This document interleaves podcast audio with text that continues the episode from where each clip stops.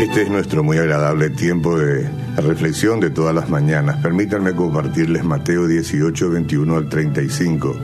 Dice, entonces se le acercó Pedro y le dijo, Señor, ¿cuántas veces perdonaré a mi hermano que peque contra mí? ¿Hasta siete?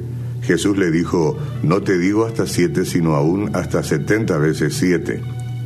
Bueno, luego dice, por lo cual el reino de los cielos es semejante a un rey que quiso hacer cuentas con sus siervos, y comenzando a hacer cuentas, le fue presentado uno que le debía diez mil talentos.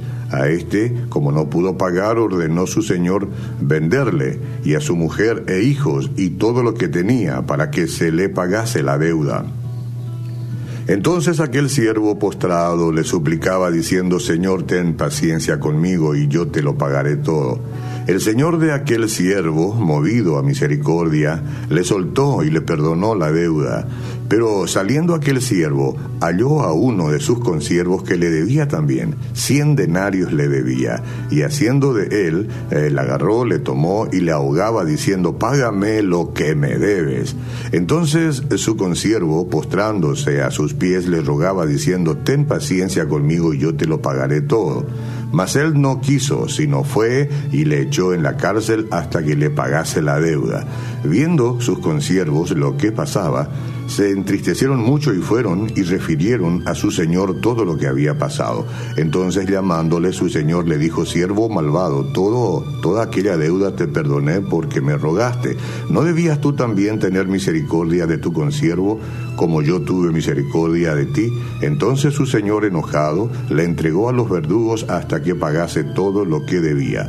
Así también mi Padre Celestial hará con vosotros, si no perdonáis a todos de corazón, cada uno a su hermano sus ofensas. Bueno, para continuar un poco nuestro tema de ayer, ¿no? Es importante darle a veces un seguimiento a las cosas que nosotros venimos reflexionando en cada mañana. Eso siempre es importante. Entonces, ¿cómo puede usted anular la deuda de sus deudores si no comprende su propia deuda? Esa es la pregunta. Y hay una más, ¿cómo puede ofrecer libertad si usted nunca la ha recibido? Uno de los mayores obstáculos para perdonar a los demás es nuestra incapacidad de comprender la profundidad del perdón de Dios para con nosotros, esa profundidad de su perdón para con nosotros.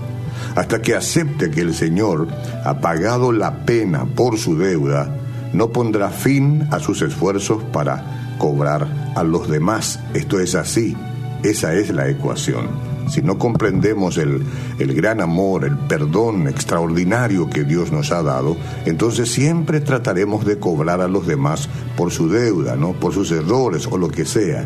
Si usted cree lo que eh, Dios dice, esta gloriosa libertad puede comenzar a hacerse clara en su conciencia entonces será capaz de comenzar el proceso de ofrecer el perdón total a quienes le hayan agraviado. Debe decidir dejar todo castigo o represalia al Señor. Si acaso el Señor debe juzgar algo, si acaso Él debe vengar, es a Él a quien tenemos que dejarle todo castigo y represalia. Es vital que nosotros renunciemos a nuestros derechos, ya sea de desquitarnos o de que se haga justicia. Tenemos que recordar que podemos confiar por completo en que Dios va a manejar como corresponde toda injusticia que hayamos sufrido, porque Él es el juez final. ¿Le parece? Puede ser útil escribir una lista de todos los agravios en su contra este, este, todo aquello que pueda recordar, digamos. Luego, tráigalos uno a uno ante Dios y déjelos a sus pies. Al hacerlo y pedir su ayuda, puede dejar a su ofensor en las manos de aquel que dice, mía es la venganza. Padre, así es como haremos. Queremos descargar total y absolutamente toda esa pena que arrastramos por nuestra incapacidad de soltar y de perdonar a los demás. Te encargamos a ti, nos quitamos el peso, porque tú nos los quitas. Y en el nombre de Jesucristo, caminaremos este día, toda la semana y toda nuestra vida con la libertad que tú nos prodigas. En tu nombre. Amén.